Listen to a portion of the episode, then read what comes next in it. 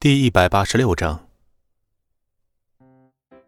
这份清单上，酒楼、KTV、酒吧、网咖、饭店，甚至是工厂的扩建装修，密密麻麻的排满了整张 A 四纸，而且其中竟然有两个五星级酒店，还有一栋二十几层的大楼要整修。这，秦总，您看这笔苏家给你的项目怎么样啊？和尚对秦可兰吃惊的表情很满意，心中有种莫名的满足感。他知道这就是所谓的“扮猪吃老虎”了。这些项目都是贵公司的。秦可兰难以置信的看着和尚。和尚笑眯眯的说：“啊，当然。呃，不知道秦总对我们老板送的礼物还满意吗？”满意呀，秦可兰当然满意了。这份清单的价值已经完全可以媲美苏家所给的项目了。如果自己真的能够拿下这些项目，就可以将秦家人的嘴堵上了，更没有必要低三下四的去求苏莹莹那个女人了。可是他不明白，究竟是哪个公司竟然能够一下子拿出这么多的项目来，而且他更想知道，和尚李大刚口中所说的老板到底是谁。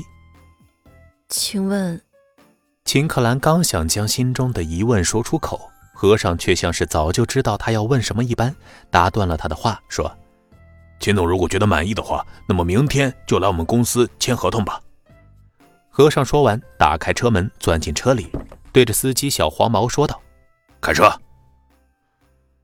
等和尚的车子消失在视线之外，秦可兰才反应过来，看着手上的表格，神情恍惚。而这时候，秦兆、秦泽等人见凶神恶煞的和尚已经走了，也都走了出来，看着秦可兰手里拿着一张纸，呆呆的站在原地，心里冷笑：“可兰，那个大老板说什么了？不会就塞给你一张纸，让你明天去找他吧？可兰呀，你别做梦了，江城不可能有公司敢得罪苏家的。”也不可能有人能够拿出和苏家一样庞大的项目来的。秦泽不屑地撒了一眼秦克兰手里的纸，密密麻麻的字都看不清，哪里像是一个正规的商业合同啊？秦克兰从车子消失的方向回过神来，而后看向秦泽，冷冷地说道：“三叔这次可说错了，还真有人可以和苏家媲美。”秦克兰说着。将手里的表格递给秦泽，而秦照听着秦可兰的话，顾不得在旁边看笑话，一把抢过秦泽手里的纸，看了起来。看着表格中列举的项目和施工标准，秦照的嘴角抽了抽。看着秦照的表情不对，秦泽试探地问道：“哎，大哥，这些零零碎碎能比得过苏家吗？”秦照没有回答。眼神在秦可兰的脸上转了转，问道：“可兰，这是哪家公司？竟然有这么多的酒店和网咖要装修？”听着秦照的问话，秦可兰眼神闪烁，他也不知道这是哪家公司呀。刚才他仔细想了一下，实在是没有想出来。秦可兰犹豫的目光被秦照捕捉到了，脑袋一转。脸上立即露出恍然大悟的神情，说道：“哈，可兰，你不会是和外人合伙起来演戏，想糊弄大家吧？我告诉你，要么找到个同等利润的项目，要么去苏家求情。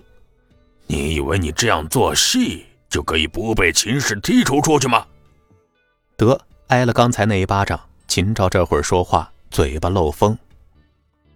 秦可兰疑惑的问道：“大伯，你这是什么意思？”“我什么意思？”秦可兰，这不是明摆着吗？这么大的手笔，怎么可能是江城公司能够做出来的？我看呀，就是你找人配合你演戏的。作为一个野心勃勃的大伯，秦照对这些项目的利润门儿清，几下就将这些项目的利润大致算了出来。不算不知道，一算吓一跳啊！这些小项目单个拿出来确实不算什么，但是加起来可就足以媲美苏家商场的项目了，甚至是有过之而无不及。可是秦照根本就想不起来，江城有哪个公司能一下拿出这么多小项目来。再看秦可兰此时一问三不知的神情，立即就猜测到秦可兰是为了防止被拉下台，故意和外人演戏，想要蒙混过关。秦可兰冷声说：“我没有，没有。那我问你，这是哪个公司这么大的手笔，一下给你这么多的项目？还有，公司的老板是谁？这说不出来了吧？不过他们说明天就让我去签合同。你连人家是谁都不知道，你找谁签字啊？